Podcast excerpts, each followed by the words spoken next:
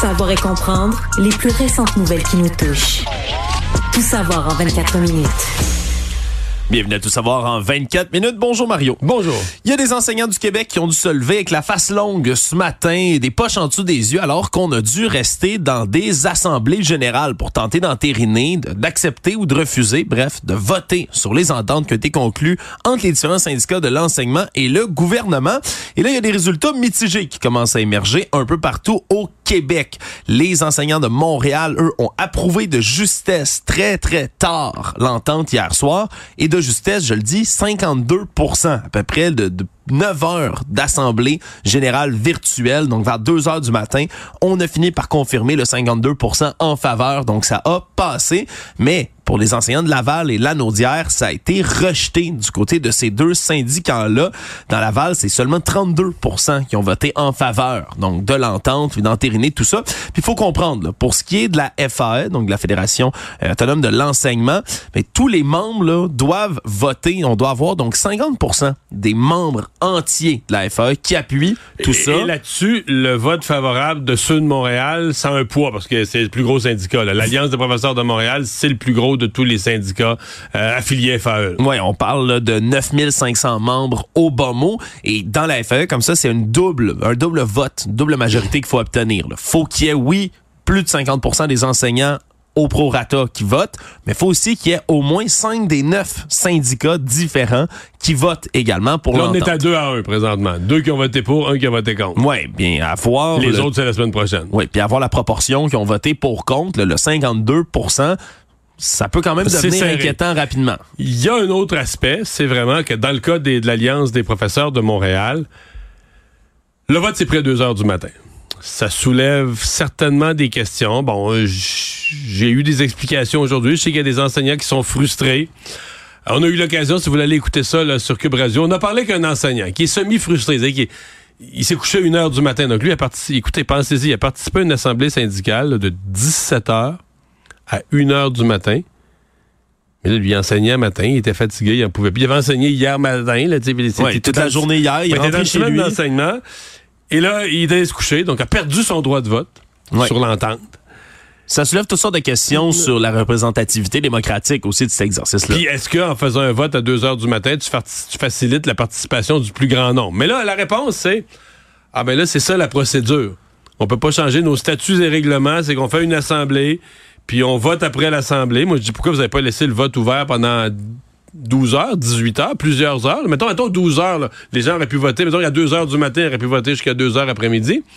Semble-t-il que la procédure ne prévoit pas une telle chose. Pourtant, si tu fais une assemblée euh, en mode électronique ou en mode virtuel.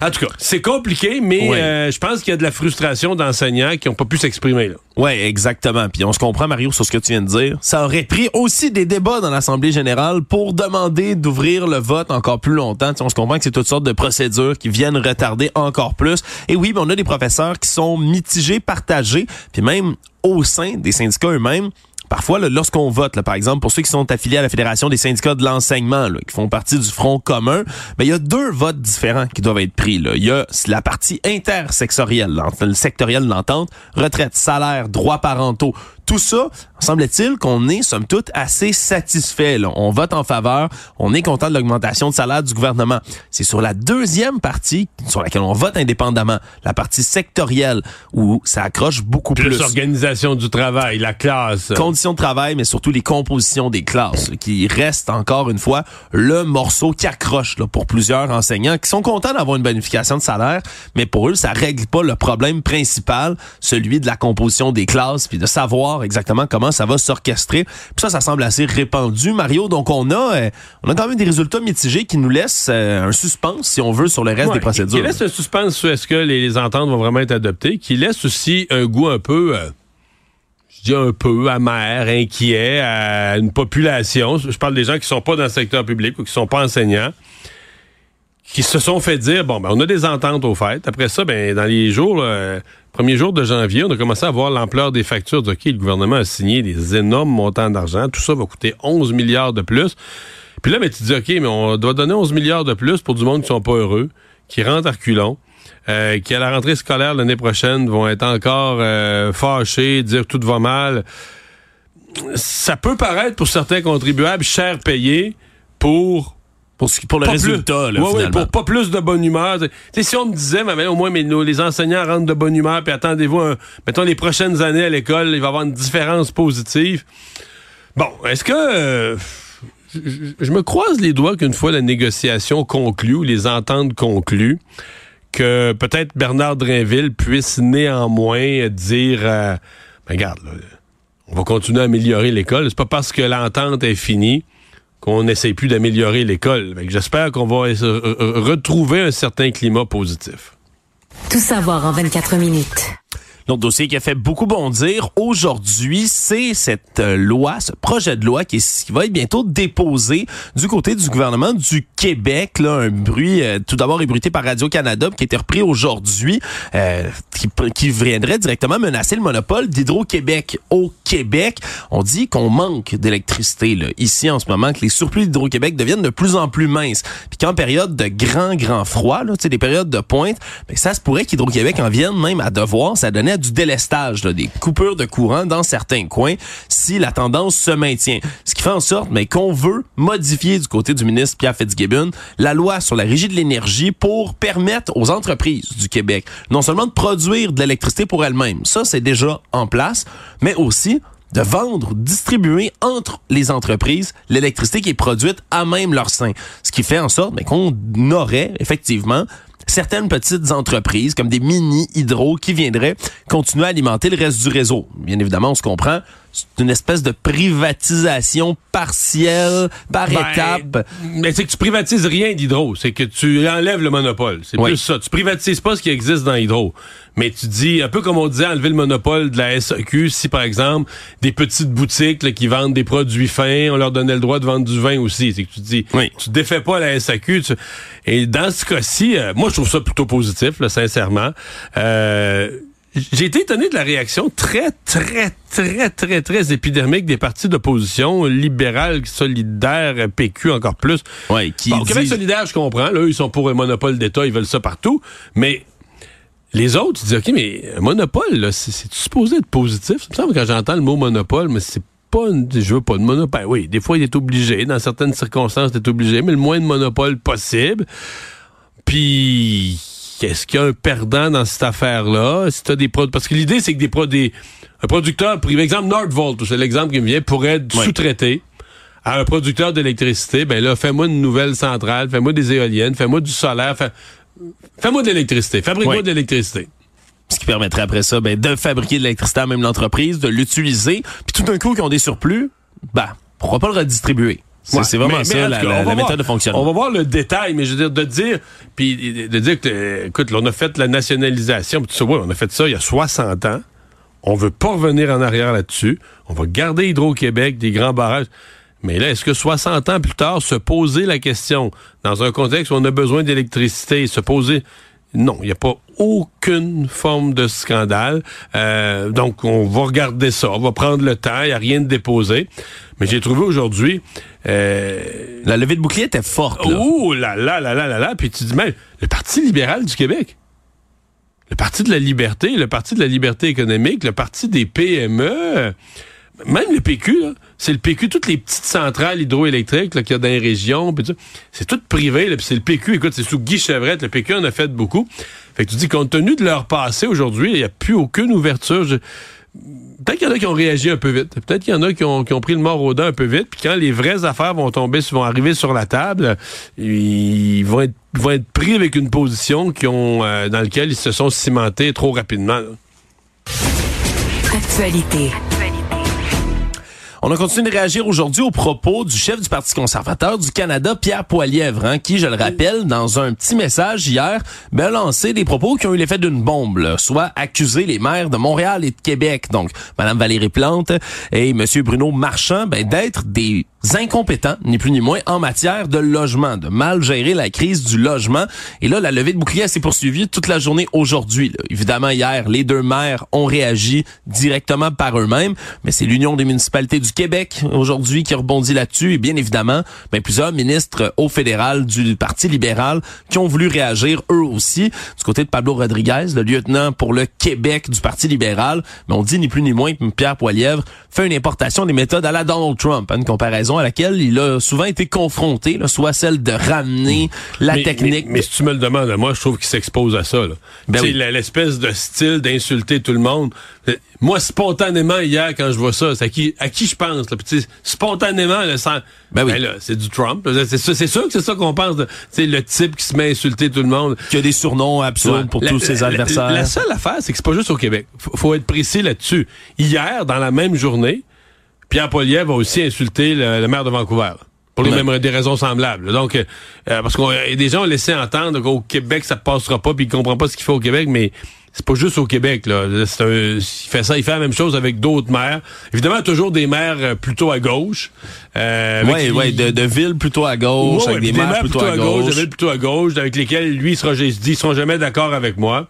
Et euh, ben on leur rentre dedans, pas plus long que ça. Ouais, donc on a eu plusieurs réactions là, par la suite là, qui sont venues, puis surtout, ben on a été assez discret du côté du gouvernement Legault ici au Québec. On s'en est tenu qu'une petite déclaration rapide de la maire, de la ministre France-Hélène Duranceau, qui est la ministre de l'Habitation, qui disait ben oui, ben regarde, on va continuer de travailler pour être capable de faire du logement. On n'a pas voulu quand même là se risquer ou se mouiller là, à critiquer Monsieur Poilièvre là-dessus. Donc euh, c'est peut-être un avant-goût Mario hmm. du reste de son style là vers une campagne. peut-être qu'on se dit qu'il y a des chances qu'il soit au pouvoir d'ici 18 euh, mois mettons. Là. Ouais, puis qu'on veut peut-être pas euh, en, envenimer tout de suite. si on est obligé de se pogner avec, c'est un sujet crucial, on le fera, mais pas pour pas pour rien. Tout savoir en 24 minutes.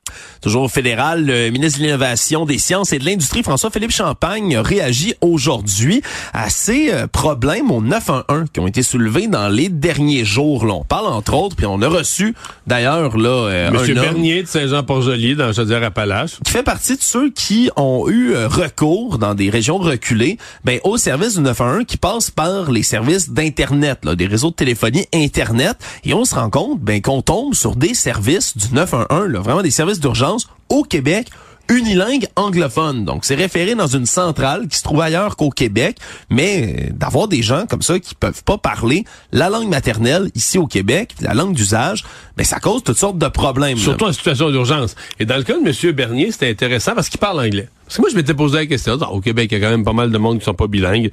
Mais ce monsieur, euh, ce qu'il m'a dit dans l'entrevue, c'est qu'il peut parler l'anglais. Il parle pas bien l'anglais, mais il parle l'anglais.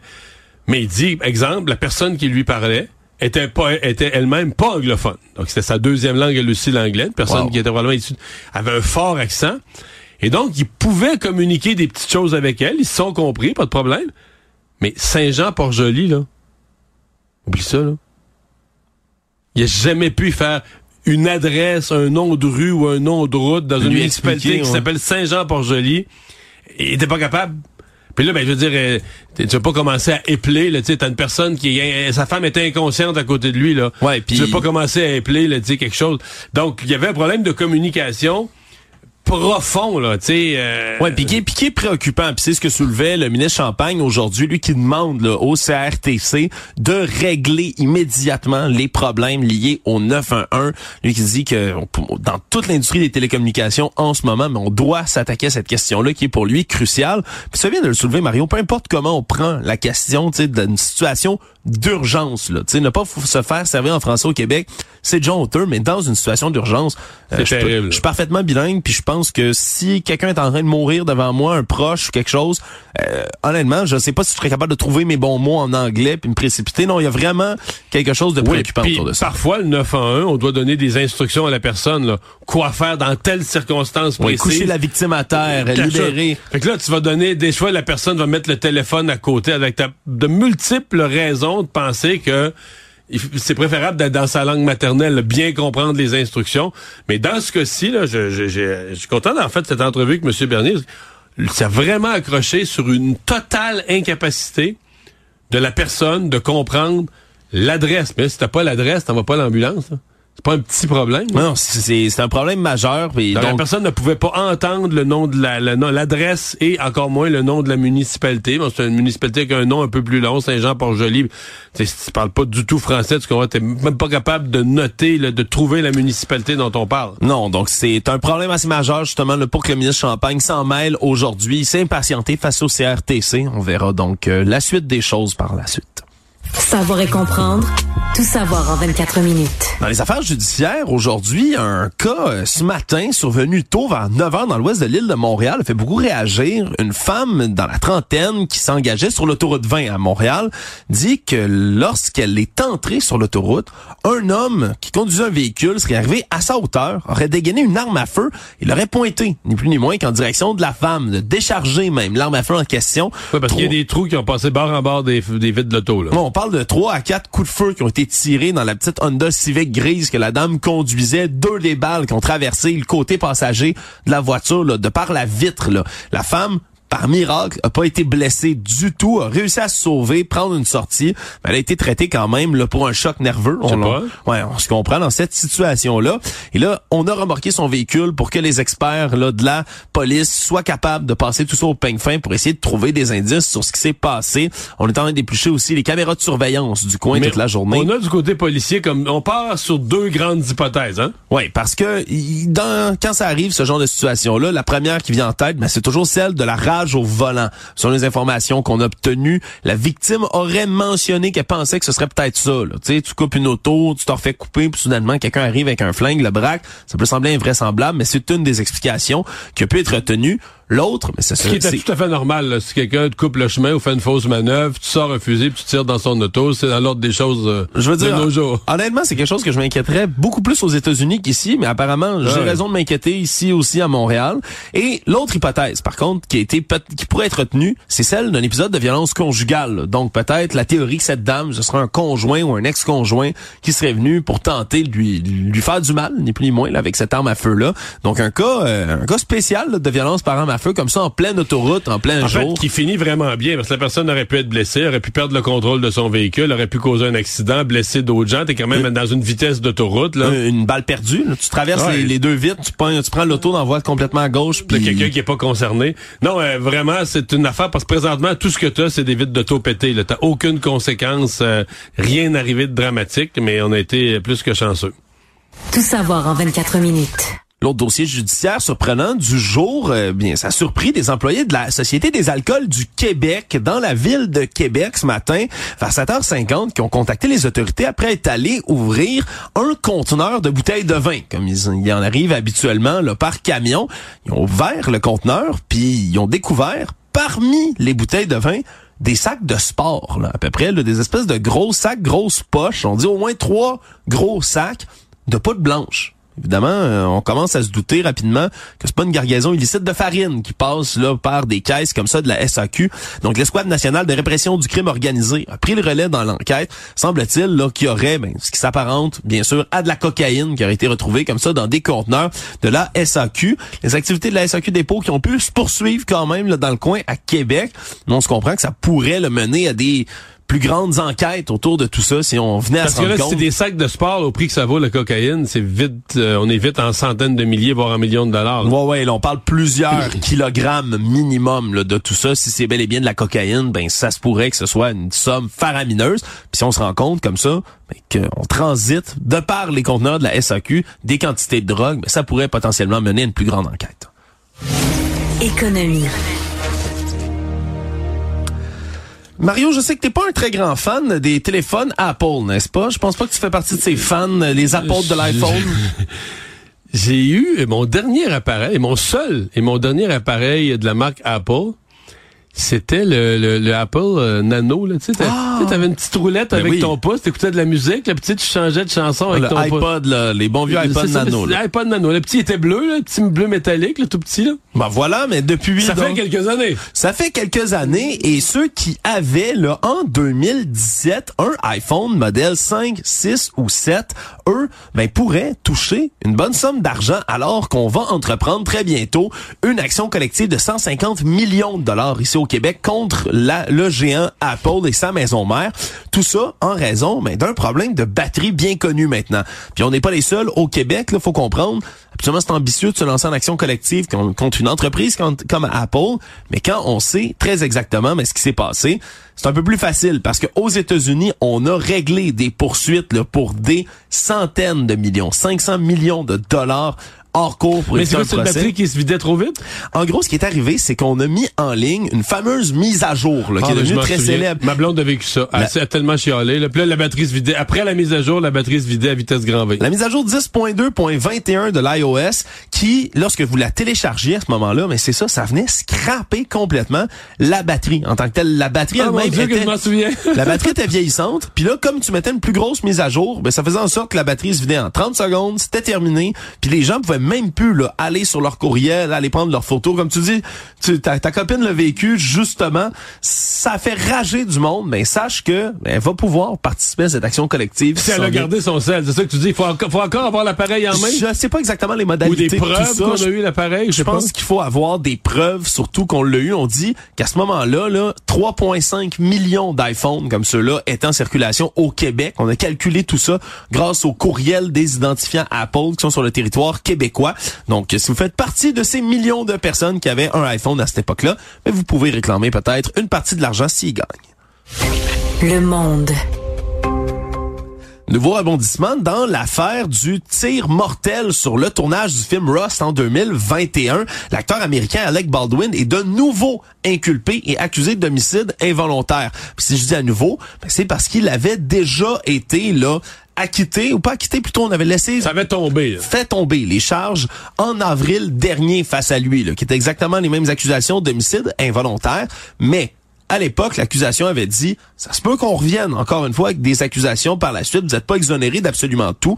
Et c'est ce qui semble survenir à ce point-ci. Je rappelle les faits. 21 octobre 2021, on tourne le Western Rust dans le, un espèce de ranch au Nouveau-Mexique. Et M. Baldwin pointe une arme qui est censée avoir des balles à blanc à l'intérieur et tire un véritable projectile à la place qui s'en va tuer la directrice de la photographie et blesse le réalisateur du film. Et à ce moment-là, mais on avait enquêté à savoir comment ça se fait qu'une balle sur un tournage, une balle réelle peut se trouver dans une arme à feu. Même ça j'avais compris à l'époque, c'est la personne responsable de l'approvisionnement en armes à feu dans le tournage. L'armurière du film. L'armurière qui avait le devoir de fournir, oui, de la, de la poudre, quelque chose qui fait du bruit, mais qu'il n'y a pas de projectile qui part. Oui, c'est des balles à blanc, mais, mais là, euh... et c'est d'ailleurs cette dame-là, Anna Gutierrez-Reed, est également, elle aussi, accusée d'homicide involontaire mais est-ce que dans cette affaire-là. est responsable?